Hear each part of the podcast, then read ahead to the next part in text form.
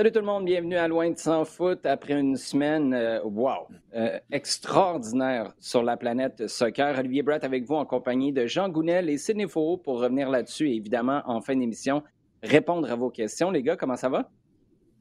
Ah, ça va pas mal. Euh, après ce qu'on a vu hier du côté de Manchester, c'est ça va bien, ça va bien. C'était gay. Oui, et euh, là, euh, Jean n'est pas en train de vous parler d'un band underground dans un euh, pub quelconque à Manchester. Non, non, on parle du match de Ligue des Champions avec, avec le Real qui était de passage. Jean, tu vas savoir ça. C'était quoi le, le, pas le pub, mais l'endroit où il y avait des concerts mythiques dans, les années 80 à Manchester? Comment ça s'appelait? Ça va te revenir, ça va te revenir tantôt. Je, je, ferai la recherche, puis je suis certain que tu vas avoir, que tu vas avoir un commentaire là-dessus. Euh, entre-temps, on va revenir à nos moutons. On va y aller avec euh, notre segment à, à domicile parce que Sid, le CF Montréal, euh, continue sur sa lancée pas victorieuse, mais invaincue. C'est cinq matchs de MLS maintenant sans connaître la défaite après trois défaites consécutives pour commencer la saison. La grande question, est-ce que le CF Montréal est une équipe gagnante? Euh, déjà qu'on se pose la question, euh, je trouve que c'est euh, ultra intéressant parce que ça ah montre que l'équipe est, est, sortie un peu du, du trou dans laquelle la, la, double compétition MLS Ligue des Champions l'avait un peu emmené et on a une équipe qui, grâce à son fond de jeu et ses, et ses mêmes fondamentaux, continue de d'agréablement surprendre. Donc le match un partout sur le terrain du, du leader de l'est est, est dans une preuve supplémentaire. Et lorsque tu regardes le classement et que tu vois que Philadelphie par exemple exemple en, tête avec, euh, avec les Red Bull qui sont euh, qui sont deuxième, Atlanta troisième. C'est des équipes sur lesquelles tu, tu n'as pas vraiment euh, senti qu'il y avait une à deux coches d'écart entre ces équipes et le CF Montréal. Donc ça, ce sont les sont les enseignements qui sont très positifs. C'est sûr que les, les, absences de concentration et les erreurs directes qui ont plombé la défense et qui font en sorte qu'aujourd'hui elle est toujours la pire défense de l'Est statistiquement, euh, c'est des choses qui seront absolument à gommer.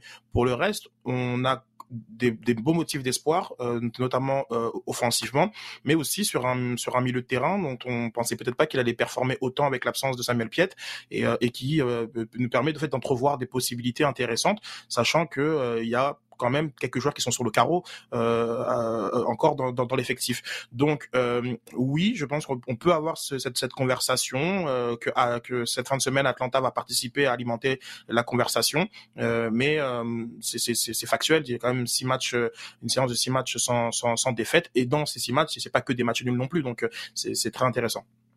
Oui, et euh, Jean, juste avant d'aller à toi, un petit commentaire sur ce que tu disais il y a quelques semaines, Sid, par rapport au retour de Samuel Piet. J'ai eu le plaisir de m'entretenir avec lui mardi soir au FC 919 et je lui ai demandé, tu sais, est-ce qu'un peu à l'image de Wanyama, Mihailovic et d'autres joueurs qui se sont assis avec le coach Wilfred Nancy pour voir c'était quoi les attentes, c'était quoi leur rôle, c'était quoi les ajustements à apporter vis-à-vis 2021 en 2022, est-ce que tu as eu le même genre de conversation? Et il a dit oui. Euh, il a également été catégorique que selon lui, il a, euh, c'est pas vrai que Wanyama et lui sont pas complémentaires au milieu de terrain, mais il a tenu à souligner le fait que cette année, comme Wilfred Lancy lui a demandé, Wanyama se projette plus vers l'avant. Et il a dit, c'est exactement ce que tu nous partageais il y a quelques semaines, c'est là où moi je peux devenir intéressant parce que ça joue plus dans mes corps de rester assis devant la défense et le laisser se projeter vers l'avant. Comme ça, tu n'as pas besoin de te casser la tête parce que tu sais qu'il y a quelqu'un qui est là pour protéger tes arrières et une défense qui, une fois de temps en temps, peut-être un peu trop souvent depuis le début de la saison, peut gaffer. Ça, c'est la première chose que j'ai retenue. La deuxième, euh, le staff a demandé à Samuel Piet d'être plus euh, concentré, peut-être, là je paraphrase un peu, plus lucide techniquement en fin de match. Et ça, j'ai trouvé cette analyse-là franchement intéressante, surtout sachant que l'an dernier, l'équipe a échappé beaucoup de points en fin de rencontre, en train de dire que c'est dans la cour de Samuel Piet, mais de savoir que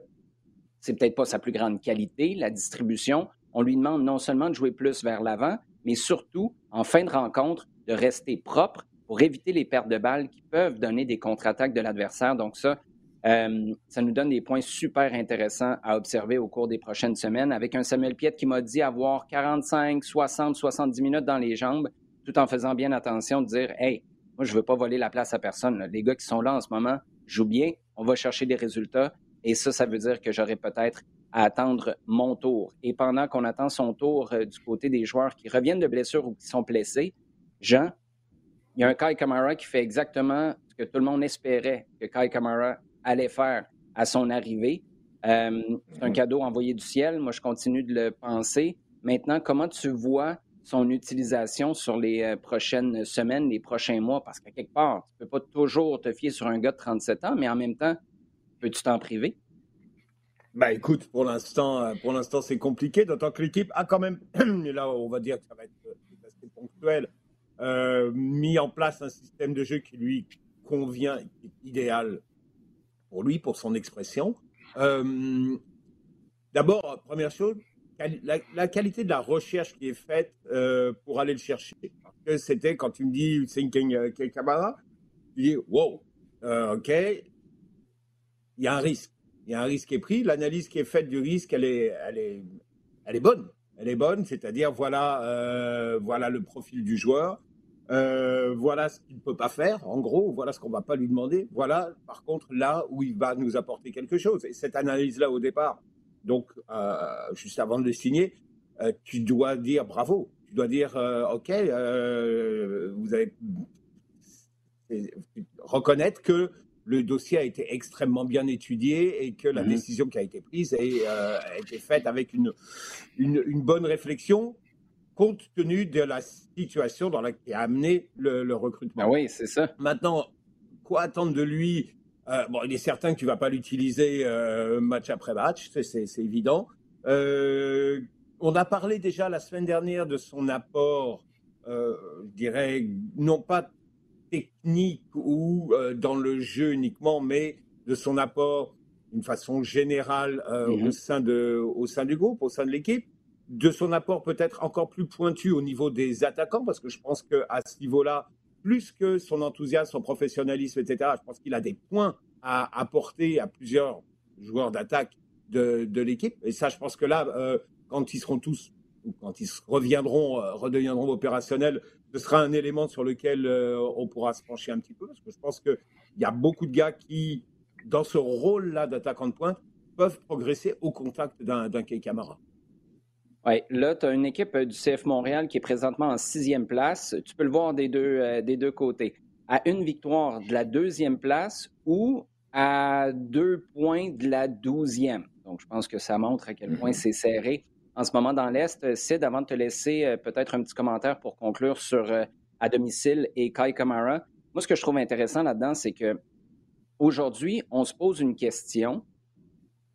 Je veux pas dire qu'il n'est pas la bonne, parce que c'est clair qu'il faut se projeter et se demander comment Kai Kamara, maintenant que tu l'as amené dans ton effectif, va être utilisé, va être utile ou peut-être va être un désavantage pour le développement d'autres attaquants qui vont revenir à un moment donné. Tu sais, Bjorn Janssen, il est-tu parti avec tout ça? Moi, si tu me dis oui, je suis, suis, pas contre, tu vas éliminer un, gros salaire, mais Mason Toy, lui, à son retour, est-ce que tu coupes son, son temps de jeu? Sunusi Ibrahim, qui pour moi, dès le départ, n'est pas aussi intéressant que Kai Kamara, mais c'est peut-être en, raison de l'âge. Est-ce que tu sacrifies son temps de jeu? Bref, tout ça va être une réflexion super intéressante. Ceci dit, la raison pour laquelle on a cette réflexion-là, c'est parce que ton coup de dé en catastrophe, en urgence, comme Rudy Camacho l'avait été il y a cinq ans, est, un coup de génie.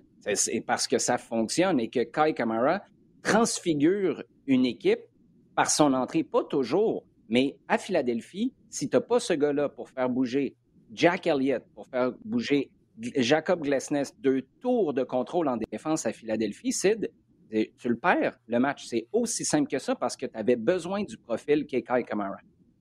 Oui, puis c'est pas non plus comme s'il y a eu 50 euh, occasions euh, créées par le CF Montréal. Je veux dire, euh, le, le, le, le, le décalage de, de, Kyoto suite à la passe de de d'Alistair Johnston, euh, enfin, on a, on a on a fait beaucoup avec rien. Euh, Kamara sur la sur l'action, il est quasiment un contre trois, mais son son appel permet d'aller chercher le premier poteau, de tirer là où effectivement je rejoins Jean sur l'aspect complètement technique et que c'est un aspect que j'ai un petit peu éludé depuis le début, mais je pense que n'y a pas beaucoup de joueurs au CF Montréal qui marquent ce but-là, euh, dans cette configuration mmh. pure d'avant-centre au premier poteau, mais des joueurs qui vont pouvoir l'apprendre au contact de, de, de Kamara, parce que sa création d'espace, elle est déjà de, de, haut niveau, et ensuite, il y a mmh. le geste juste. Donc, effectivement, c'est vrai qu'au-delà d'un certain leadership et, d'une et d'une et d'une attitude communautaire qui, qui là et que je, je, je suis vraiment vraiment en amour avec avec ça. Euh, il y a sur le sur le terrain un, un joueur qui euh, apporte énormément. Euh, on parlait de, de, des fins de match avec avec Samuel Piet. Il y en a un qui permet de mieux gérer les fins de match, c'est Kai Kamara. Et je pense ça aussi, encore mhm. une fois, c'est c'est des, aspects qui vont permettre à, à, à l'équipe de progresser. moi, je le vois aussi, Kai Kamara. Qu'est-ce qu'il dit aux joueurs quand quand, quand il tombe? C'est le premier qui vient. Il n'est pas médecin, Kai Kamara. Quand il dit, quand le joueur est par terre, il lui, il lui dit, souffle, respire, reste, reste, reste, attends, attends que le staff technique il arrive, prends ça tranquille. Et puis c'est des détails qui font que cette équipe-là, elle se remet dans, elle se remet dans un rythme, enfin, elle, conserve un, rythme dans lequel elle va pouvoir absorber cette fin de match. On l'avait vu par bride contre les équipes mexicaines. En MLS, c'était pas du tout le cas. Et, et, là, depuis quelques matchs, ben, ça fait quand même quatre matchs qui, reviennent de, de, de l'arrière. C'est mmh. tout, tout de même assez remarquable. Et aussi, c'est des matchs sur lesquels ils, ils vont pas non plus s'écraser en fin de rencontre. C'est encore un aspect sur lequel Kakamara apporte. Donc, moi, je, je moi 100%, d'accord. Puis, pour la suite des choses, je, au niveau des, effectivement, c'est la concurrence. Euh, c'est des, joueurs qui doivent s'imposer. Euh, il a été très clair, par exemple, euh, euh Wilfried Nancy sur l'absence de euh, Milevic. Euh, c'est un choix. Point. Et c'était euh, cristal c'était clair comme l'eau de roche et, ces joueurs doivent travailler aux entraînements, travailler sur le quart d'heure qui vont qui, qui, seront, qui seront à leur disposition pour montrer qu'ils méritent 30, une heure une et une titularisation. Et euh, moi j'ai pas de problème avec ça parce que ça c'est des problèmes de riches et euh, c'est très c'est très fun à avoir. L'inverse sont des problèmes qui sont extrêmement euh, compliqués à, à, gérer. Donc pour ça moi je suis 100% d'accord et, je vais même aller un peu plus loin. Ça, je, je, je, je je m'excuse, mais quelqu'un pour l'avoir croisé, pour l'avoir croisé dimanche dernier, euh, il parlait avec Djibril Djibril Cissé, qui disait comment, comme it's, it's fun here. et il lui a répondu quoi, Camarade? Man, I love this city. Quand tu as un joueur qui te, qui te dit ça, Olivier Renard, il faut que tu lui parles. Sans, micro, effectivement, mais, mais, que je, mais que je, je répète euh, parce que c'était pas voilà, c'est pas c'est pas une confidence. Euh, quand un joueur qui te dit ça, demande-lui dans son propre carnet d'adresse qui tu penses qui aimerait cette ville qui tu penses dans ta liste. Puis moi, après, par, dans cette liste-là, je regarderai les profils qui correspondent à nos, besoins techniques. Mais tu dois aller chercher ce, type de ce, type de, joueurs qui vont t'amener une, émulation sur attirer comme des profils qui correspondent à ce que tu as besoin. Bon, là, si vous vous demandez dans quel univers on est, parce que Kai Kamara parle avec Djibril Cissé à Montréal quand Sénéfo est assis à côté ou debout pas loin à écouter, euh, allez faire un tour euh, sur euh, mon compte Twitter, vous allez voir, il y a un extrait, on a discuté, moi et moi, euh, moi et Sid, euh, à la, moi et moi, euh, moi et l'autre, à, la, à la radio. C'est Patrice Bernier et ses amis 5, l'édition qui a eu lieu dimanche dernier. Djibril Cissé était en ville parce que c'est maintenant, je l'ai appris à travers Sid et la présence de Djibril Cissé qui est maintenant DJ depuis 14 ans, me dit Sid, l'underground parisien, euh, c'est pas trop mon dada, vous l'aurez compris. Mais euh, Cissé était là, non pas pour euh, regarder, mais bien pour jouer. ça, ça a été une présence, un peu polarisante parce que jouer, il l'a fait, et pas à peu près, ça a été une des, comment dire, une des pièces maîtresses ou indélogeables de, de l'équipe. Sid, juste avant de conclure là-dessus, une précision et une question. Tu as parlé des quatre matchs où le CF Montréal est revenu de l'arrière. Tu as raison. Et c'est quatre matchs sur la route. Ça, c'est ultra intéressant. Et euh, ma question, l'autre jour, tu disais que ça penchait d'un côté. Là, sachant que euh, Alistair Johnston, c'est trois passes décisives en trois matchs, ça penche ça encore à gauche ou c'est à droite, finalement? Non, non. Ah non, non, effectivement, ça devrait mm. pencher à gauche parce que le, parce que je pense que la, que, que la symétrie actuelle permettrait normalement à, la Palainen de, de mieux s'exprimer offensivement. Et force est de constater que, que Johnson enchaîne pas décisives sur pas décisives et, euh, et donc euh, arrive à, tirer son épingle du jeu du côté droit alors que sur papier, euh, même avec Waterman derrière, lorsque tu prends l'ensemble du couloir, mm. couloir droit, tu es censé avoir un couloir droit beaucoup moins performant offensivement que la, la, la doublette Miller-La Palainen. Mais non, je voilà j'ai des lunettes. je, vois, je, vois, aussi ce qui se passe.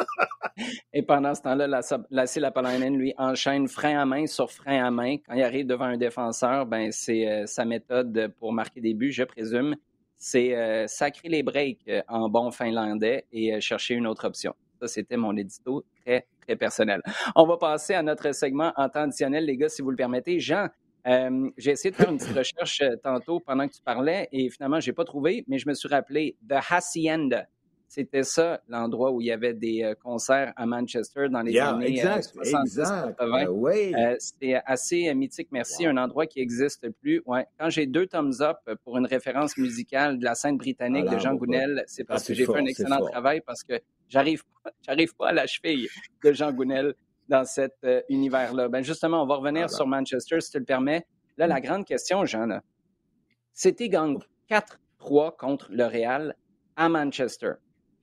Tu es en train de me dire que si le Real, après avoir marqué trois buts dans une ambiance de feu à Manchester, gagne 1 à 0 à la maison, il ne mérite pas de passer au prochain tour avec les trois buts marqués sur la route, sachant que c'est plus le bris d'égalité maintenant en Ligue des Champions? Exact.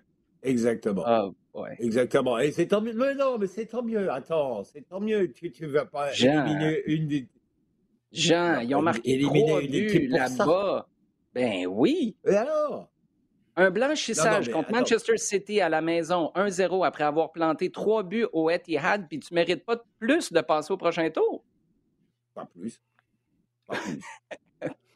Bon, mais je vais te poser une autre question dans ce cas-là. C'est-tu le match de l'année, ça? Ah, ben, pour l'instant, je dirais que, comme dirait, je ne sais pas s'il est match de l'année, mais il est dans le top 1. euh, euh, non, mais écoute, c'était fantastique. Euh, par où le prendre, ce match, c'est complètement, complètement dingue. Est-ce que tu commences avec les 20 premières minutes de, de City? Est-ce que tu commences avec Kevin De Bruyne? Est-ce que tu commences avec Benzema? Est-ce que tu commences avec euh, avec euh, ce qui était beaucoup moins bon, et je te parle de la tenue défensive des deux côtés. Euh, waouh, c'était un festin ce match au niveau de, du coup d'œil, au niveau de, ce que tu vas regarder, chercher de l'analyse. Euh, mm-hmm. tu, vois deux équipes qui clairement possèdent une maîtrise parfaite de ce qu'elles sont capables de faire. Tu vois que pour le, le Real, c'est et, ça va l'être. Tu regardes depuis le début des matchs à élimination, euh, que ce soit PSG, que ce soit Chelsea, euh, c'est difficile. Euh, si le Real va au bout cette année, et c'est pas la première fois, si le Real va au bout cette année, tu diras, wow, c'est quand même quelque chose d'assez incroyable parce qu'ils ont été sur le fil quand même un bon, un bon nombre de fois. Ce mm-hmm. C'est pas la première fois parce que tu, peux faire une filiation avec l'équipe, même avec l'équipe entraînée par Zidane pendant, pendant des années. Tu, tu vois que il y a du caractère, un certain nombre de choses sont d'ailleurs récupérées au caractère, qu'il y a des, euh, alors il y a peut-être des failles qui, avaient, euh, qui étaient moins évidentes à l'époque. Euh, à l'époque, derrière, tu savais que tu pouvais te baser là-dessus, tu mmh. restais solide. C'était un peu plus et que de l'autre côté, tu avais Benzema, Ronaldo, qui étaient capables de te sortir un lapin n'importe quand. Aujourd'hui, c'est un peu moins le cas. Quand tu regardes là encore les premières minutes et certains éléments de, lors des matchs précédents, tu dis que derrière, il y a des moments où, euh, tu vois, la paire Eder Militao à la bas, qui était très très bonne pendant la première moitié de saison, je la trouve un peu fatiguée là maintenant. Euh, Eder Militao a eu des erreurs de concentration euh, et de choix qu'il ne faisait pas en, en début de saison. Euh, il y a des éléments sur lesquels, euh, à mon avis, Carlo Ancelotti veut être. D'ailleurs, tu vois que même s'il a été obligé, euh, pour des raisons de blessure, mais tu vois qu'il fait rentrer depuis quelques semaines un peu plus régulièrement Nacho, qui redéfinit un petit peu son système défensif. mais sinon, écoute, il y, a un caractère, il y a une personnalité chez ce Real-là qui, qui, à chaque tour, on découvre encore plus. On dit qu'ils en sont capables, mais ils nous le montrent. Ils nous montrent des choses assez incroyables. Sur Manchester City, c'est la qualité de jeu. Regarde, offensivement, ils ont fait des choses qui étaient. Euh, euh, ah. tu, dis 4-3 et puis, euh, et puis tu, te poses la question au bout d'un moment pourquoi c'est pas 6-3 Parce que mm-hmm. tu regardes ce qu'ils ont créé offensivement. Marez hier a été, a été inarrêtable. De Bruyne a eu une période où tu peux rien faire contre lui à ce moment-là. Mm-hmm. donc, écoute, et c'est pour ça que je te dis, c'est tant mieux complètement ouvert pour le match retour. Ouais, 1-0, ce ne sera pas suffisant pour le Real. Et je te dis, c'est tant mieux parce que ça nous donne quelque part la possibilité d'un match complètement ouvert encore, aussi, aussi dingue qu'hier. L'avantage, c'est que hier, plus personne n'avait à compter, personne n'avait mis le frein à main. Le Real a appris de leur match aller à Paris, par exemple, où ils avaient été extrêmement contenus et, et, n'osaient rien du tout. Là, à chaque fois qu'il y a eu une petite possibilité de pousser vers l'avant, de sortir vers l'avant, ils l'ont prise et ils sont allés marquer trois fois. Euh, là, tout le monde, tout le monde s'est lâché en, essayant de marquer. Et au bout du compte, quoi, tu essaies de marquer plus que l'adversaire. Tu comptes pas les buts ici, les buts là. Tu essaies de marquer un but de plus que l'adversaire. Et j'espère, j'espère, mais ce qu'on a vu hier me donne une petite inclinaison quand ça peut se passer. Ce sera la même chose au retour. Oui, depuis, euh, dans une équipe où évidemment la concurrence est phénoménale du côté de City euh, et l'introduction de joueurs étrangers, comme c'est le cas depuis 20-25 ans maintenant, ou mm-hmm. même 30 ans en Angleterre, ça peut être très difficile pour certains Anglais de faire leur place. Moi, je trouve tellement impressionnant qu'à 21 ans, Phil Foden ait ce rôle-là du côté de Manchester City. Euh, ceci dit, Sid, du côté de Pep Guardiola, la grande déception sera peut-être été de ne pas être en avance 3, 4, 0 à la mi-temps, parce que c'est là où tu peux, contre le Real, on ne peut jamais vraiment dire tuer le match, mais au moins te donner plus de chances de respirer en deuxième mi-temps, de contrôler le tempo, alors que là, tu n'as pas été capable et pourtant, tu as eu des grosses occasions en première mi-temps. Oui, effectivement, mais en, même temps, c'est tellement contre nature euh, pour euh, pour City de, de, chercher à, à, contrôler euh, le rythme dans la rencontre, mais à la baisse. Donc eux, ils étaient finalement très à mmh l'aise dans cette dans cette configuration où mmh où on n'est pas à 100 000 à l'heure. Ça, c'est ça, c'est Liverpool on est on a une petite coche en dessous, mais ça reste une vitesse de croisière qui est assez, qui est assez intéressante. Et, et, et City peut pas faire autrement. City ne sait pas faire autrement. Il y a à plusieurs, ils sont quand même menés par deux buts à trois reprises, et, et, jamais euh, euh, ils, auraient fait euh, autre chose, même s'ils ont la qualité technique. Je veux dire, City, si ils ont mhm. envie de faire 30 passes avant, de vraiment aller chercher à marquer un but, ils ont la qualité technique pour le faire. C'est pas leur, c'est pas leur, c'est pas leur, leur mhm. football. et, et, et, c'est vrai, et c'est vrai que ça a été peut-être qu'il y aura des regrets parce que euh, tout comme le Paris Saint-Germain ou Chelsea, ben, ils, regardent leur confrontation contre la Madrid. Ils se disent pas comment on a fait pour être éliminé parce qu'en face il y a comme un respect pour le prestige et, le, et la, qualité du Real, mais ils se demandent un petit peu quand même sur le fait qu'il y avait une maîtrise dans le contenu et que euh, sur, la, sur, la feuille d'affichage, ben, c'était euh, complètement différent. Donc du côté de City, oui, il faudra s'ajuster. la, perte de, de, Stones a fait beaucoup de mal. Je pense que euh, enfin Fernandino euh, sur le côté euh, droit bon ben c'est comme c'est du bricolage. Et puis moi je trouve ça fascinant d'avoir des effectifs qui sont qui sont de, de, de, 1 milliard euh, depuis 2012 puis tu te retrouves à mettre un, joueur qui a de, ton capitaine de 36 ans ou je, ne sais plus qui a jamais joué arrière droit depuis au moins 5 ans et, et, qui doit en demi-finale de Ligue des Champions ben, arrêter Vinicius son, son compatriote ben, qui, qui, qui, lui a donné 10 mètres sur sur sur, sur une feinte. Donc c'est enfin c'est drôle un peu comment comment parfois le foot est, est, fait sur sur ces aspects-là. Et, euh, et, donc, euh, tantôt, quand on parle un peu des, des, problèmes d'effectifs, ben, il faut jamais oublier que parfois, il y a, il y a, à l'inverse, on est complètement mal pris mm-hmm. à, une ou, à une ou deux blessures près. Donc, euh, donc non, c'est en tout cas, c'est un match qui va être. C'est sûr que les deux vont faire leur devoir parce que oui, c'était divertissant pour nous même si ils ont fait la langue de bois un petit peu en, conférence de presse, je suis certain que Ancelotti et, et, Guardiola, ils, regardent défensivement ce qu'ils ont produit et ils se disent non, non, c'est inacceptable. Oui, et ça, euh, mine de rien, tu as un Karim Benzema qui en marque euh, deux autres. Il y a quoi? Euh, tu évaluerais à quel pourcentage, Jean, les joueurs dans l'histoire de la Champions League qui ont en carrière en Ligue des Champions marqué neuf buts? C'est quoi? C'est 1? 2% Oui, quelque chose comme ça. on, on est dans, vraiment le. Euh, tu vas, euh, tu vas chercher euh, des gars qui ont eu pendant une saison ou deux une réussite. Bon, tu vas mettre peut-être Messi, Ronaldo de côté. non, mais on va arriver sur. Ça.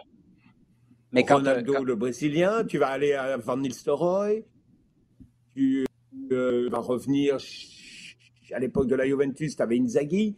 mais tu, tu, vas dans un, dans un petit monde. Bon, bon, oui, si, tu as Clairement, tu as Lewandowski aussi. Euh, mais tu vas vraiment dans un. Dans, dans, un, club, là, dans un monde où. Euh, non, mais moi, puis moi, un club où ils sont pas nombreux, ça, c'est certain. Je te, hein. je te parle en carrière, parce que tu inclus les défenseurs, tu inclus les milieux de terrain, tu inclus tout le monde. Moi, je te dis, dans l'histoire, je suis pas mal certain que c'est 1 ou 2% de tous ceux qui sont passés, incluant des clubs qui viennent faire une visite. Karim Benzema, là où je vais en venir, en a 9 en 4 matchs. Moi, en tant que gars qui n'était pas capable de marquer un but pour sauver sa vie, euh, j'ai des doses égales d'admiration et euh, de mots de cœur et de nausée quand je pense à ça. Je, ne suis juste pas capable de m'identifier à quelqu'un comme Karim Benzema qui marque tour du chapeau, tour du chapeau, un but et deux buts. Euh, c'est contre des équipes de haut, haut niveau. C'est hallucinant. PSG, Chelsea et maintenant Manchester City. Karim, tu continues de nous impressionner. Petit tour euh, du côté de la Ligue Europa maintenant. Jean, avec euh, des, demi-finales qui s'en viennent, avec West Ham euh, face à Francfort, Leipzig du côté de Glasgow en Écosse contre Rangers. Qu'est-ce que tu fais pour ça? Ben, je trouve ça, je trouve ça assez, euh, assez amusant, assez rafraîchissant d'une certaine façon. Euh, même si tu peux voir que la présence de West Ham est une sorte d'aspiration du phénomène Premier League, parce que mm-hmm. c'est un club qui suit le modèle et qui investit énormément avec ses moyens à lui, mais qui sont quand même supérieurs à, pas mal de monde. Mais euh, c'est relativement rafraîchissant de voir un petit peu que euh, les idées qu'on avait sont un peu cassées, que euh, le contingent espagnol, ils étaient nombreux hein, quand, à avoir redémarré en, en février, il y avait quatre clubs espagnols et tu te disais, regarde, il y en a certainement un au moins qui va se retrouver en finale. Euh, voire pas, voire peut-être deux. Et en tout cas, n'en voir aucun en demi, ça c'est une, c'est une grosse surprise. À commencer par Barcelone, c'est certain, parce qu'ils étaient mhm. à ce moment-là favoris. Euh, Leipzig, euh, Francfort, clairement, tu, tu, vois, et ça aussi, c'est, c'est pas non plus une nouvelle, euh, qu'il euh, y, a, y, a, y a quand même du travail fondamental qui est fait régulièrement au niveau de, au niveau de l'Allemagne. Leipzig, c'est pas, c'est pas nouveau qu'on les voit là. Francfort, on les a vus là en demi-finale il y a, il y a deux ans déjà. Euh, deux ou, trois ans, je pense. Euh, c'est mhm. l'année où Jovic fait une super, une super saison.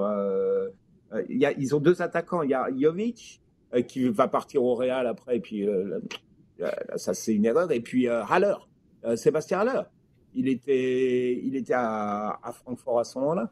Donc c'est dire qu'il y a du travail de fond qui est fait, qui est, qui est intéressant. Faut pas oublier que la Bundesliga, comparée à tous les autres, a beaucoup moins de moyens et que c'est une ligue qui, euh, qui, euh, dès le départ, se cadre des moyens beaucoup plus limités pour avoir une, une viabilité, euh, mhm. pour assurer de ne pas se retrouver dans le, dans le jus comme, comme d'autres. donc ça, c'est assez, c'est impressionnant. Rangers, ça c'est un peu la surprise parce que c'est pas une équipe extraordinaire, mais c'est une équipe qui a, elle, qui a beaucoup appris du passage de Steven Gerrard. ils ont franchi mhm. un palier. D'abord, euh, pour revenir au niveau national, revenir au niveau du Celtic qui était largement temps, empêcher le Celtic de faire le, le, le 10, 10 titres de suite l'année dernière et redécrocher le titre. Rangers, ils étaient en, ils étaient quasiment en liquidation. Ils ont dû euh, redémarrer en quatrième division il y a, une dizaine d'années et puis ils sont remontés progressivement. Donc ils étaient une, équipe, un club où il y avait plein, plein, plein de joueurs extrêmement solides. Tu parles des années euh, 90, 2000, où ils étaient allés chercher plein de Néerlandais, plein de, joueurs. Euh, c'était une grosse machine qui n'arrivait pas. Ils sont partis complètement de zéro. Et là, ils reviennent. Ils sont allés chercher Gérard il y a deux ans, qui, a, les a amenés à un autre euh, niveau encore. Là, il part à Villa, tu dis, hmm, ça va mal aller. Et bon, qui arrive, Giovanni Van Bronckhorst, qui faisait partie de cette équipe des Rangers il y, a, il y a plusieurs années, mhm. et qui a, qui a, tout de suite, qui connaît la maison, qui sait parfaitement comment les, encadrer. Euh, c'est une bonne petite équipe euh, qui, qui, est pas, je dis, qui est pas exceptionnelle, mais qui n'est pas évidente non plus à, manipuler. Euh, donc c'est très très ouvert, c'est très intéressant. C'est, je dis, un peu une sorte de nouveauté. En tout cas, on, on, on focalise un petit peu sur d'autres endroits simplement que sur que sur l'Espagne, où le top 6 de la première ligue. Donc je, je trouve ça vraiment intéressant et, et euh, euh, c'est bien, c'est bien pour la, la santé de, de l'Europa League. On va basculer du côté de la France maintenant. C'est le Paris Saint-Germain champion. Pour citer verbatim les euh, Qataris dans leur évaluation d'après-saison, à cette heure, qu'est-ce qu'on fait? euh, c'est vrai, vraiment ça qu'ils qu'ils ont dit. Euh, écoute, bon ben il y a y a forcément deux analyses l'accomplissement euh, sportif qui euh, à l'échelle de, de, de, la, de la Ligue 1 euh, slash Division 1 euh, est un record avec la Saint-Etienne donc 10 titres c'est c'est pas rien mais en, mhm. en même temps il y a l'autre aspect championnat de France c'est pas suffisant pour un, club comme le, le, le, Paris Saint-Germain qui doit faire bien meilleure figure en Ligue des Champions donc je suis pas dans l'idée que euh, de, de la gagner à tout prix euh, dans cette euh, parce que je pense que un peu comme le Bayern qui fête son, dixième titre, on est capable de se jeter de la bière et avoir beaucoup de plaisir, même si on même si on écrase son championnat domestique. Il suffit il suffit d'avoir un comportement en, euh, en Europe euh, avec contre les tout meilleurs qui soit un comportement qui, euh, qui soit vecteur de d'émotion et, de fierté ce qui n'est pas le cas du tout du Paris Saint-Germain donc et, ce qui, et qui fait justement cette espèce de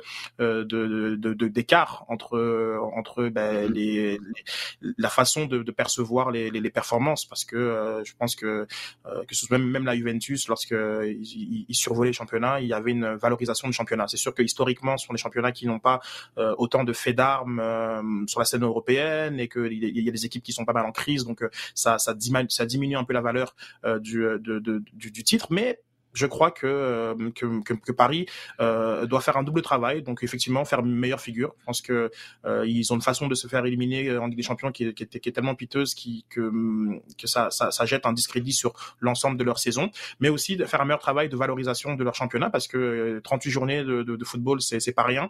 Euh, chaque club ne joue que deux fois contre Paris Saint-Germain.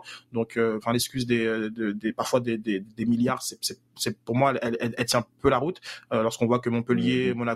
Monaco et Lille euh, ont réussi à, aller chercher un titre. Donc euh, du côté de Paris Saint-Germain, je pense qu'il y a une vraie introspection. À partir du moment où tes supporters refusent de, célébrer ce, titre-là, enfin refusent, de refusent de célébrer avec toi, parce qu'ils ont célébré, les images sont assez impressionnantes mmh. en, dehors du Parc des Princes. Euh, il, faut vraiment s'interroger il faut comprendre. Et, euh, là, pour l'instant, euh, ben, les Qataris ben, ne comprennent rien.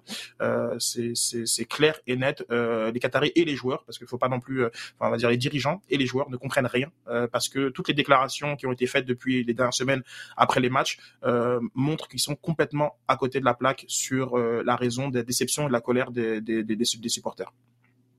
Euh, je trouve ça super intéressant. Jean, je vais te laisser euh, enchaîner là-dessus, mais ce que je décrypte des commentaires de Sid, c'est qu'il y a une grosse période d'introspection, mais euh, le livre qu'on est en train de lire sur soi-même, ben, on le comprend pas. Dans le fond, c'est ça, Jean? Oui, c'est ça. je voulais relever quelque chose que Sid a dit parce qu'il a mis en plein dans, le, dans le mille. Il y a, il y a une, quelque chose. Il y a une colère de la part des supporters, c'est normal. Mm. Euh, mais il faut essayer de la comprendre. Et la comprendre, je pense que ce n'est pas parce que euh, le PSG ne gagne pas la Ligue des Champions. Euh, la Ligue des Champions, tu as 31 qui vont être déçus. Hein. Il y en a qu'un seul qui gagne tous les ans. Mm. Et c'est la même chose. Tu, veux, tu peux mettre tout ce que tu veux de ton côté. Il y a, y a, une part sur laquelle, bah, au, minimum, tu vas rencontrer un gars qui a mis, quoi, un adversaire qui a mis autant de son côté. donc, il y en a un seul qui gagne tous les ans et tous les autres sont déçus. Première chose. Deuxième chose, pour un club comme Barcelone, Barcelone a mis 35 euh, ans pour gagner sa première Ligue des Champions. Donc on met mhm. ça en perspective. Oui, peut-être dans des conditions qui ne sont pas forcément les mêmes, parce qu'il n'y avait déjà pas l'assurance de se qualifier pour la, Coupe des Champions à chaque fois, mais malgré tout, ils ont mis les moyens et ils ont attendu 35 ans pour, euh, pour la gagner. Donc ça, c'est des choses. Le fait de gagner Ligue des Champions, en soi, c'est c'est pas une tare de ne pas la gagner. Je veux dire. Par contre, l'attitude et la façon dont les, éliminations consécutives ont eu lieu, là, ouais, ça pose un, questionnement sur l'identité, la motivation qu'il y a derrière, euh, ce que tu veux représenter. Tout ça, effectivement, c'est maintenant un carrefour de questionnement pour, euh, pour les dirigeants. Et comme d'ici, je pense que euh, leur lecture du truc, ils ont le livre à l'envers complètement. Ben, juste pour euh, terminer là-dessus, Sid, c'est pas d'hier non plus, c'est pas juste de cette année. Rappelle-toi la remontada, la fameuse vidéo, je sais pas c'est qui, le mm-hmm. cerveau qui avait pensé à mettre ça en ligne.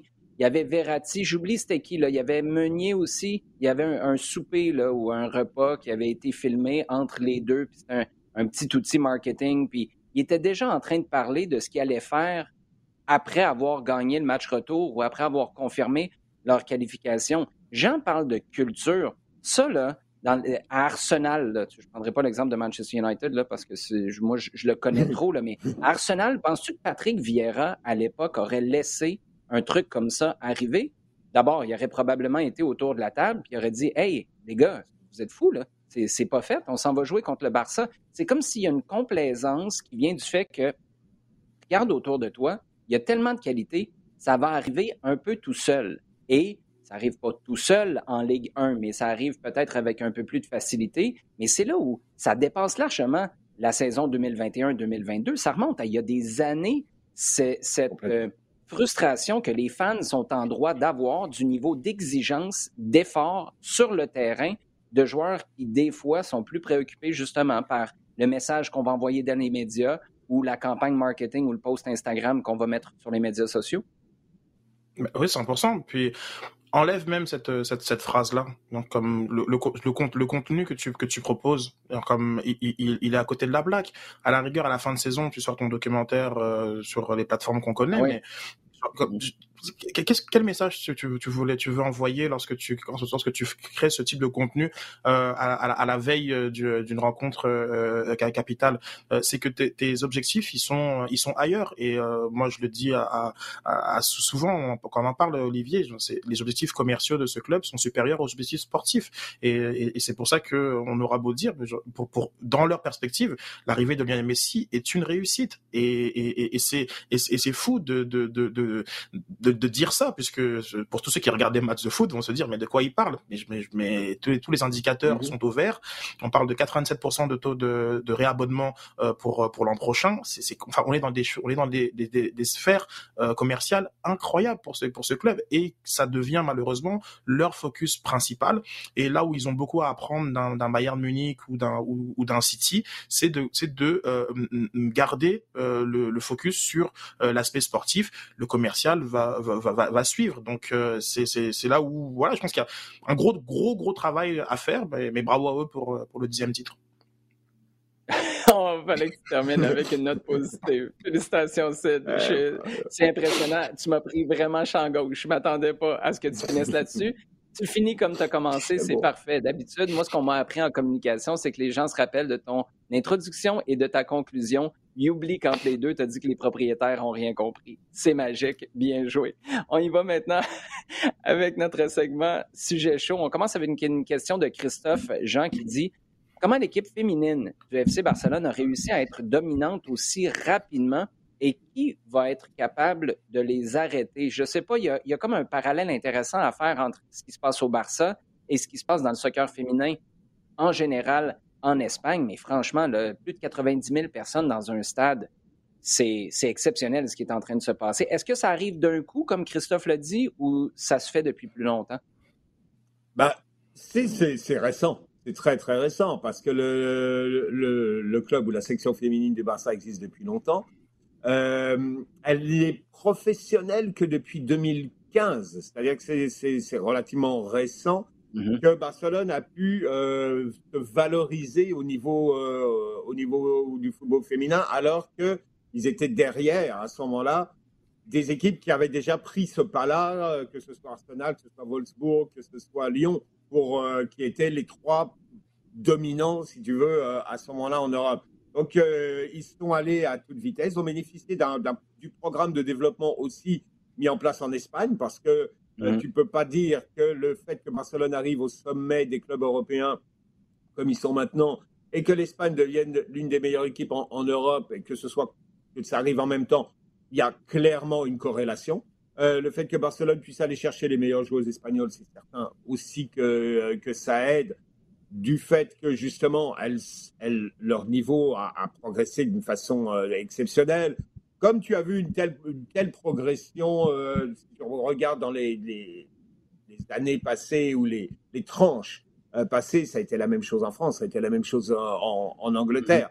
Tu avais, un, un, avais déjà un, un plafond que, que, des sélections comme Allemagne, Norvège, Suède, disons dans les années 90 avaient, avaient monté. je parle en Europe, hein. Et puis là, tu vois arriver les Pays-Bas, tu vois arriver la France, tu vois arriver l'Angleterre. Et c'est un, phénomène. L'Italie va suivre, euh, elle y est déjà, mais euh, euh, peut-être pas au niveau de, l'Espagne, certainement pas aussi vite. Donc ça, c'est pas à, oublier. La capacité à, bien bien recruter, que ce soit Caroline Hansen, que ce soit Lieke Mertens, tu, tu, tu as la place d'aller chercher des très bonnes joueuses volet professionnel maintenant étant complètement fonctionnel, euh, tu es capable d'aller chercher de très bonnes choses et d'être euh, euh, aussi dans la même zone de, compétition pour aller chercher des joueuses que Manchester City, que Chelsea, que Arsenal ou que Lyon, ou que le PSG d'ailleurs. Donc là maintenant tu es dans, ce niveau-là. tu as le fait que peut-être aussi la crise de, à Barcelone pour l'équipe masculine qui a failli d'ailleurs entraîner complètement la chute de l'équipe féminine, hein, parce que euh, Barcelone, le club, le, la section masculine, a drainé tous les fonds du club. Euh, euh, il y a eu peut-être une réaction du public aussi de dire nous on veut supporter le Barça, voilà le Barça qu'on veut voir. nous on est on est le FC Barcelone. vous de votre côté les gars vous vous nous faites pitié. Nous, on a envie d'aller voir un Barça qui gagne et on a envie de le soutenir parce que c'est celui qui nous fait plaisir. Je pense que ça explique aussi les deux records battus coup sur coup contre euh, Madrid et Wolfsburg. tu disais que c'est euh, des records, mais tu es allé creuser un peu, Jean. Il y en a, euh, c'est peut-être pas des records absolus? Absolu. Il y a un match, ah, c'est un match qui remonte à 71. Il y a un Mexique-Danemark qui a été organisé euh, c'était à l'époque où il y avait une Coupe du Monde, mais qui était organisée par la Fédération indépendante du football féminin. C'est-à-dire que c'est un record. Il y a eu 110 000 personnes pour la finale à l'Azteca. Mais n'est pas reconnu par, euh, par la FIFA. Le tournoi n'est pas reconnu à la FIFA parce que c'était une Coupe du Monde féminine. Il y en a eu une en 70 en Italie, une en 71 au Mexique. Il y en a eu après.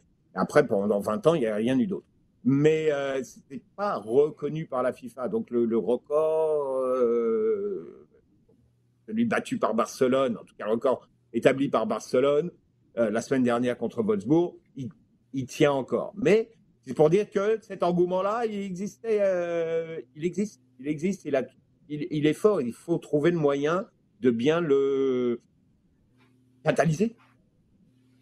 Comme tu vois, c'est de l'épisode de cette semaine, c'est l'exemple numéro 7443 que Jean est plus ferré que moi en musique britannique des années 80 et en stats de foot des années 70. Je, je répète, j'arrive pas à la, à la cheville de Jean dans cet univers-là. C'est fondamental, c'est très utile. Oui, ça fait d'excellentes discussions le samedi soir autour d'une table avec des amis. Euh, c'est ce qui nous a le plus manqué pendant la pandémie. Benjamin Caron, c'est de nous demander est-ce que vous êtes satisfait du travail de Lassie Lapalainen avec le CF Montréal sur le côté gauche? Deuxième question, est-ce que Chouanière le remplacera une fois établi et aura-t-il le même rôle avancé que Lassie à gauche? Je ne sais pas ce que tu en penses, mais est-ce que poser, prendre la peine de poser la deuxième question est une partie de réponse à la première? Euh, oui, en, tout cas pour euh, oui pour notre auditeur, ça, ça, ça, c'est clair. Euh, satisfait. Euh, allez, je vais te dire oui, je, je, je suis euh, satisfait, mais pas pour les raisons que j'aurais cru. je suis satisfait parce que défensivement, c'est très intéressant ce que fait la Palainen. Ah, je, mm. je, trouve que c'est c'est ça tient beaucoup et il y a quelques flashs parfois, ils sont ils sont timides de ce que ça peut apporter offensivement. Je pense notamment au match contre contre Vancouver où je trouvais que ce qui se passait sur le côté gauche était très intéressant mm-hmm. avec un Mialovic qui était très déporté sur euh, ce qui était vraiment à gauche mhm. de son demi-espace gauche. Euh, mais euh, c'est vrai que j'attends beaucoup plus que de lui offensivement. moi, je pense que le système, il est, il est, il est en partie fait pour lui. Euh, ce sont des, des, des, des, joueurs qui sont censés beaucoup plus s'épanouir dans ce système de jeu et, euh, et, et pour lui ça, ça devrait se traduire par beaucoup plus euh, en termes de, de, de statistiques euh, euh décisives. Euh, il marque un seul but, qui est quand même une frappe détournée contre Philadelphie. Euh, ça remonte déjà à loin, c'est au stade olympique. Euh, je m'attends, je m'attends à plus offensivement de, de, de, sa part. Et puis effectivement, Mathieu, Mathieu Choignard est une option sur la gauche. Maintenant, ce qui est quand même paradoxal, c'est que c'est sur la droite qu'elle a été utilisée avant, de se, avant de se blesser. Et je sais pas, je sais pas quelle, quelle est la lecture de Wilfried Nancy sur la meilleure utilisation d'un de, choignard, alors que Alistair, Johnson commence un peu à s'éclater sur le côté droit, et que peut-être que si c'est si c'est l'aspect offensif qui qui qui t'a surveillé pour la Palainen, est-ce que Mathieu Chouanière euh, euh, en, est censé son papier apporter plus que, que, que la Palanen, je ne sais pas. Maintenant, il y, a forcément une réflexion qui va se faire parce que euh, au retour de Mathieu Chouanière, avec aussi ce qu'il avait apporté, ce qu'il avait produit euh, à, à, gauche l'an mhm. dernier, tu, tu, tu es obligé de, de, de, te poser la question.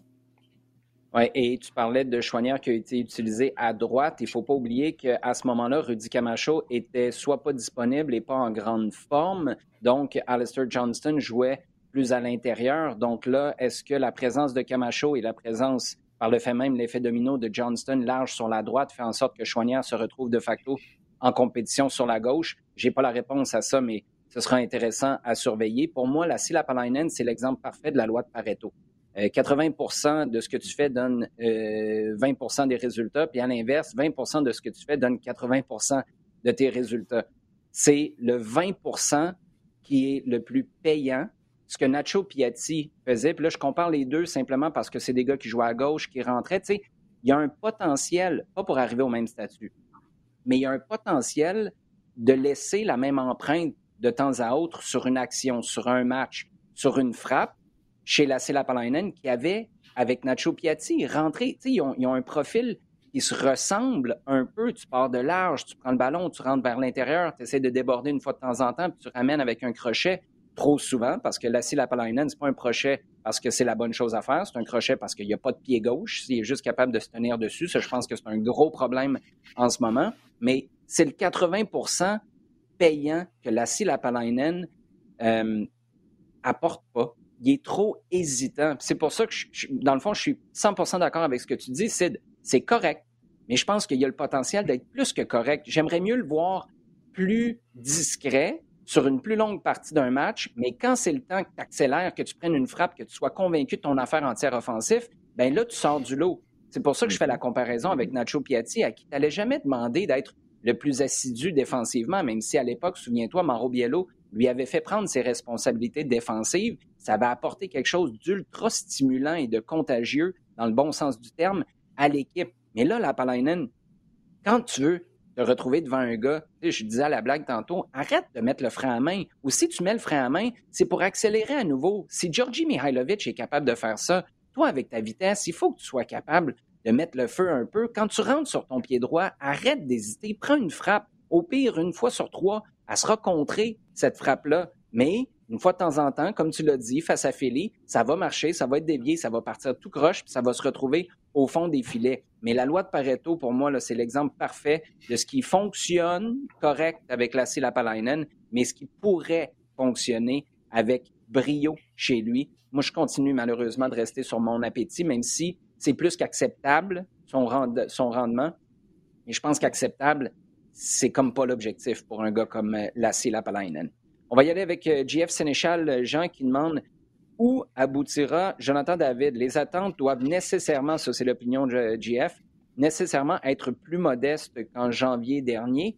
Euh, un but à ses 15 derniers matchs de Ligue 1. Je me souviens, j'ai parlé avec quelques journalistes qui suivent de très très près les activités du LOSC en France au mois de janvier, peut-être février. On parlait d'un transfert vers la Premier League et vers un des clubs mm. du Big Six. Euh, est-ce que ça, ça change ou est-ce qu'au contraire, ça devient une plus grande opportunité, une plus belle opportunité pour les clubs anglais ou des clubs top en Europe de l'avoir, mais à moindre prix? Oui, certainement. Certainement euh, que euh, là, il devient un petit peu plus, euh, un peu plus négociable. En tout cas, il rentre, tu sais que tu ne vas pas aller casser ta tirelire pour aller le chercher, alors que il y a mm, un peu, un plus tôt dans l'année, où il y a l'année, l'année dernière, c'était, euh, c'était un gros investissement, disons, pour euh, un pari. C'est un gros pari. C'est pas évident que tout le monde était capable de prendre la décision de le faire. À maintenant, c'est sûr que euh, c'est une valeur sûre, mais avec un, profil un peu moins, un peu moins hot, un peu moins. il n'est plus sur le, devant comme il a pu l'être. Euh, mhm. Il y avait du Jonathan David ici, Jonathan David là, euh, tout le monde en parlait, la nouvelle merveille, etc. Donc il est certain que ça, oui, ça l'a mis, ça l'a mis en, valeur. C'était le, le, poster, que ce soit pour Lille ou pour le Canada.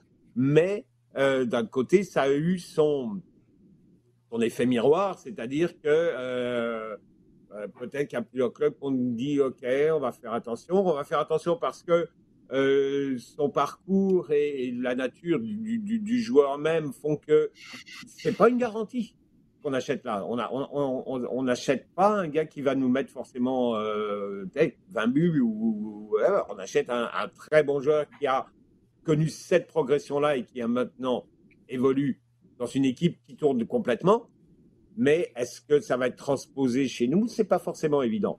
Donc, euh, il y a, peut-être eu un frein qui a été mis par les clubs et peut-être que là, maintenant, il revient, disons, dans un marché un peu plus normal. Euh, certainement. Ce qui n'empêche pas que, à mon avis, il reste une, excellente proposition pour, euh, pour des gros, gros clubs. Des gros, gros clubs. Tu parles du, top 6 en Angleterre parce que Lille a régulièrement eu d'excellents contacts avec, avec ces clubs-là. Et c'est fait une, une image et une réputation de club sérieux à ce niveau-là. Ils ont des très bons rapports, en particulier avec Arsenal, mais euh, pas que. Et, donc, je ne pense pas que ce soit euh, terminé, cette, cette phase-là pour Jonathan David. simplement, peut-être qu'on revient, disons, à un petit peu plus, quelque chose d'un peu plus, d'un peu plus logique. maintenant, il y aura certainement aussi une autre dynamique derrière, sachant qu'il y a une Coupe du Monde qui s'en vient et que peut-être que les choses vont bouger cet été, c'est sûr.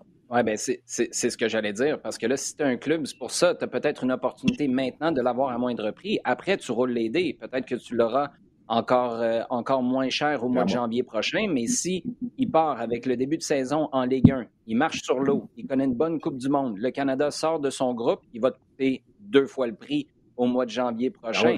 moi, si, je, si je suis un club avec des moyens, euh, sans me mettre euh, en difficulté, de toute façon, tu ne vas pas payer 150 euh, millions d'euros ou de livres sterling pour Jonathan David.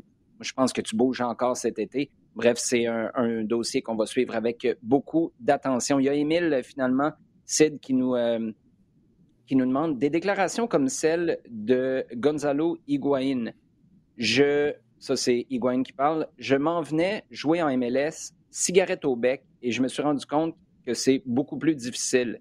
Est-ce que, c'est la question d'Émile, est-ce que ces déclarations-là ou ce type de déclaration-là est néfaste ou bénéfique pour la MLS? Comment Don Garber, le commissaire, prend ça? Non, c'est sûr que c'est euh, néfaste. Euh, lorsqu'il pense ça, euh, on est en on est en 2020. Euh, donc ça veut dire qu'en 2020, lui, il pense que tu on peut aller en MLS avec euh, la cigarette au bec. Je veux dire, c'est c'est un, un net, c'est on n'est on n'est pas on n'est pas arrivé là où on voulait être euh, lorsqu'on voit, je sais pas, lorsqu'on pense que on reprend des déclarations de Don Garber peut-être euh, circa 2010 ou est-ce que est-ce qu'il pensait qu'en 2020 euh, un, un, un, attaquant pré-retraité euh, en MLS pour, pour marcher sur la ligue? Euh, Non, moi je pense que ça c'est néfaste.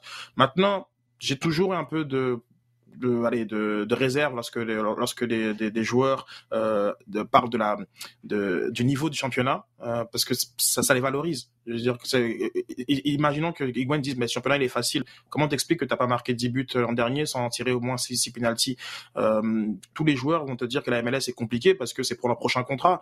Euh, si tu veux retourner en Europe, vaut mieux dire que tu joues dans une ligue qui est extrêmement compétitive et que qui a des qualités, etc. Donc je, je, pour moi, ça, c'est vraiment des relations publiques. Objectivement, c'est oui, c'est largement en dessous. On sait très, c'est pas et, encore une fois, pour moi, c'est pas du tout un problème. Ça n'empêche pas d'apprécier la ligue euh, à 100%.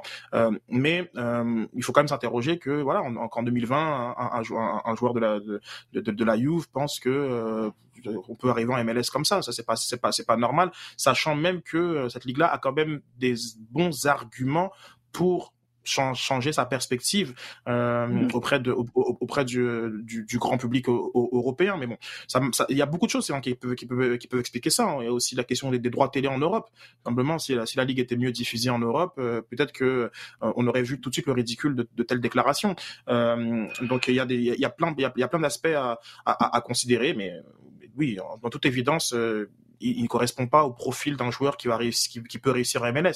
Même même si c'est Higuain, je pense que la, MLS par nature euh, demande un investissement euh, physique euh, parce que c'est taxant. Je, tu, parlais des, tu parlais des vols, des vols nolisés qui peuvent aider justement à cette récupération physique, mais c'est un territoire qui est énorme. Euh, les, les, conditions de jeu ne sont, sont pas forcément optimales, vraiment. On parle vraiment parfois de d'heures à laquelle tu joues, euh, de surface sur lesquelles tu, tu, tu joues, euh, de niveau d'effectif pour ces, ces joueurs-là qui sont dans une hétérogénéité qui n'ont jamais connu de, de, de leur vie entre, entre guillemets et qui rend qui rend tout ça très compliqué pour eux avec des coachs qui sont aussi genre comme largement en dessous euh, de ce que eux ils ont connu parce que pour toutes sortes de raisons, même même s'il y a une crème, il y a un top euh, de, parmi ces coachs américains et que et, qu'il faut, il faut le dire. Donc ces joueurs-là sont dans un, environnements très compliqués. Puis on va dire collectivement, on oublie tous euh, les passages de Pirlo ou de Lampard, qui étaient catastrophiques. Et je peux ajouter Steven Gerrard, aussi. Euh, donc c'est là où euh, c'est. Mais en même temps, là, on est plus dans un problème de, de perception slash marketing. Et euh, je trouve pas ça bon que Higuain ait eu ces propos-là euh, au sujet de la ligue. Moi, je suis un peu moins du côté néfaste que je l'étais à l'époque de Pirlo, Lampard et compagnie à cause du virage jeune joueur désigné des dernières années. Tu es plus dépendant de ce qu'un Gonzalo Higuain va dire parce que tu as des jeunes qui arrivent, euh, tu penses à Thiago Almada qui marque un but extraordinaire euh, pour Atlanta mm-hmm. face au CF Montréal. Tu as beaucoup de, très jeunes, euh, très bons jeunes joueurs. Donc, moi, ça me dérange un peu moins un commentaire comme celui d'Higuain parce que ce que je me dis, c'est et Lorenzo Insigne, écoute un peu, là, tu sais que quand tu t'en viens à Toronto, c'est peut-être mieux d'appeler Sébastien Jovinko pour savoir comment lui a été capable de faire la pluie et le beau temps dans ce championnat-là, en étant conscient qu'il en a un autre qui a fait la pluie et le beau temps en Serie A italienne, qui n'a pas été capable de le faire en MLS. Et je pense que pour ça, c'est peut-être un signal d'alarme pour d'autres gars qui pourraient s'en venir dans le profil, avec un âge plus avancé de Gonzalo Higuain, un tu de Hé les gars, faites attention, prenez pas ce championnat-là de haut. Sachant que tu ne dépends pas de l'arrivée de ces joueurs-là pour mousser ta ligue. Il y a des exceptions, là. On s'entend que le jour où Ronaldo ou Messi débarquent, on est dans une autre ligue. Ça, c'est des, mm-hmm. des Beckham et, compagnie. Mais que Higuain a eu de la misère, moi, je dis, tiens, dans tes dents, tu as pensé que ça allait être facile, ben ravale tes paroles, et voici la réalité du championnat. Tu as raison, Sid, qu'il y a une partie de gestion de, de, messages et d'images. Tout à fait d'accord avec toi, mais sachant que tu as assez de bons jeunes joueurs, puis ton niveau moyen a assez augmenté depuis une dizaine d'années, ça me dérange moins que ça m'aurait dérangé à l'époque si Beckham avait dit Ouais, ben, tu sais, euh, je m'emmenais ici, ramasser mon chèque. Ben, bref, Rafa Marquez. Euh, Rafa Marquez, c'est l'exemple de tous les exemples je vais aller une petite coche plus loin, c'est que lorsqu'il pense, pense ça, avec qui, avec qui il discute, et s'il discute avec des dirigeants qui lui répondent oui, oui, c'est pas grave, comme euh, sûrement les dirigeants de DC United vont répondre à Gareth Bell, oui, oui, c'est pas grave, de toute façon, on va te donner ton, tes clubs de golf. Ben, je crois qu'il y a aussi une réflexion un peu plus globale sur quelles sont les raisons pour lesquelles genre, tu ramènes un, tu ramènes des, des, des, des Rooney, des Schweinsteiger, euh, des Shakiri, des, euh, des, euh, des je, je, peux les, je peux tous les nommer. Comme, mhm. Pourquoi ils, ils, sont là? Parce qu'ils sont là pour apporter sportivement, ils sont là pour vendre plus de, de, de, de billets en loge. Euh, Qu'est-ce qu'on leur dit? Qu'est-ce qu'on attend d'eux? Euh, Il y a une réflexion qui est très globale à l'échelle de, à l'échelle de la, de la ligue sur certains profils de, de, de, de joueurs, sachant quand même que d'un point de vue purement commercial, euh, j'insiste sur ça, ben, le Trafico, c'était surtout Vela contre Chicharito, euh, et c'était deux trentenaires mexicains, mais qui quand même performent, qui performent euh, à Los Angeles. Mais c'est ça qu'on veut, ça qu'on veut voir, et c'est ça qu'on mettra toujours de l'avant dans, dans, dans, dans, le marketing de la ligue. Donc, euh, donc, il faut, voilà, il faut, il faut les briefer euh, et s'assurer aussi, d'un point de vue des dirigeants, d'être certain de, de dire les bonnes choses auprès de ces joueurs-là, parce que eux aussi, euh, ils aiment ça aussi. Hein. À, notre échelle, Piatti, un des premiers trucs qu'il disait, ici il y a pas de pression, comme ça me change un peu dans, l'Argentine. Donc, ces joueurs, ces joueurs, oui. Ben, Nesta. Nesta à Montréal. Il est venu ici pourquoi? Parce que lui, il allait rendre la défense 50 euh, fois plus solide? Mais non, c'était parce que supposément, ça allait amener du spotlight sur le club. Mais te rappelles-tu d'une entrevue avec Alessandro Nesta, toi, à Montréal? Non. Ah, c'est ça. Lui, il est venu ici justement en se disant ça va être tranquille, je ne serai pas embêté. Et, et tu fais tellement bien de le souligner. Si c'est ça le message, par exemple, à Garrett Bale, ben là, euh, surprends-toi pas 18 mois plus tard si tu as frappé un mur. En même temps, si tu les as bien briefés, puis je trouve ça tellement important, je me rappelle d'une conversation que j'ai eue avec Bill Manning, président du, euh, Toronto FC, Il me parlait d'échanges entre lui et Jovinko, qui était un peu réfractaire pour faire une entrevue. Je ne sais pas si c'était pour Sports Illustrated ou je ne sais pas c'était quoi exactement. Il s'était assis avec pour lui faire comprendre, hey, ce qui est bon pour nous, c'est bon pour toi, c'est bon pour toi, puis ce qui est bon pour toi est bon pour nous. Mais là, il faut qu'on travaille ensemble parce qu'on est dans une réalité nord-américaine où il faut que tu fasses des trucs extra-sportifs pour amener un intérêt sur ton produit, amener des gens dans le stade. Et c'est toutes les mises en garde que tu as soulevées au cours des dernières minutes, ça montre, et on va conclure là-dessus, la complexité de la MLS en 2022 pour passer à un autre palier en allant chercher des gros noms, oui, qui vont attirer l'attention, mais en t'occupant de ton produit à la base. Parce qu'on l'a vu à Montréal, avoir un Nacho Piatti est capable de brûler la ligue seul, mais avec une équipe en arrière qui est construite tout proche, c'est pas plus avancé, c'est non, non, 100%. Puis, euh, effectivement, genre, comme j'oublie, j'ai regardé dimanche, j'ai regardé euh, Los Angeles contre Nashville, je vois de, de, de Douglas Costa. Qu'est-ce qu'il fait là Qu'est-ce qu'il fait là? Je sais même pas qu'il était dans la ligue. Euh, il faut que, bon, il faut faire attention. Genre, comme ce côté, il y a un côté marketing, un côté sportif. Euh, parfois, on mélange un peu les deux. Il y a les déclarations. Il faut s'y briefer parce que même, même s'il pense ça, je veux dire, il y a quelqu'un qui peut lui parler pour dire, mais oui, ça sert à rien de le dire. Tu peux le dire différemment. Comme j'étais surpris du, de la qualité de ce que de ce que j'ai vu. Euh, donc, c'est ça aussi. comme il faut accompagner les joueurs parce que ces joueurs-là, comme sinon on a des situations voilà qui sont complètement incontrôlables. Et il faut continuer, comme avec des anciens joueurs qui sont passés, à avoir ce message-là. Moi, j'ai adoré ce, le week-end dernier voir un Crystal Palace contre Leeds et voir March contre contre Vieira sur le banc. Et euh, je pense que la, la, la, MLS grandit aussi de, ce, de, de ces histoires euh, euh ailleurs. Et euh, donc il faut il faut c'est important. C'est une maîtrise de communication euh, très très essentielle pour pour pour la pour la ligue. Et puis parce que la télé paye, la télé paye pour un produit. C'est comme l'argent viendra de la télévision et la télé veut payer pour un produit de, de, grande qualité. Oui, et tu parles de briefer. Peut-être que Derrick Henry euh, des Titans du Tennessee et euh, Reese Witherspoon, euh, qui sont maintenant actionnaires de Nashville mm-hmm. SC, pourront aider à, je sais pas, peut-être travailler sur le message un peu. C'était ma chronique People de cette semaine. Les gars, très rapidement, Jean, tu vas surveiller quoi au cours de la prochaine semaine? Ben moi, moi, la première chose, c'est euh, mes matchs d'Europa League, jeudi. Euh, j'ai vraiment, là, je vais, je vais vraiment regarder ça. Ouais, Jean, avec ses, moi, j'ai le goût de repartir le débat là, sur les buts marqués à l'étranger, mais Jean, on va garder ça pour la semaine prochaine, ça ne dérange pas. Euh, moi, pas de problème. Tu surveilles quoi? Euh, PSG Lyon, euh, chez les femmes. Euh, en, fin, fin de semaine, match, match retour entre, entre les deux formations françaises après un 3-2 euh, assez excitant, merci. Malheureusement, c'est arrivé un peu dans la foulée d'un 4-3 à Manchester chez les hommes, mais c'est euh, le genre de performance que tu vas devoir présenter pour justement attirer le regard de ton côté, comme le FC Barcelone a réussi à le faire chez les dames. Les gars, merci, toujours un plaisir. Merci bien. Merci à vous d'avoir été à l'écoute comme vous l'êtes à chaque semaine et de nous poser vos questions sur Twitter en utilisant le hashtag LDSF. Continuez de partager le contenu sur le rds.ca balado diffusion sur iHeartRadio et toutes vos plateformes préférées.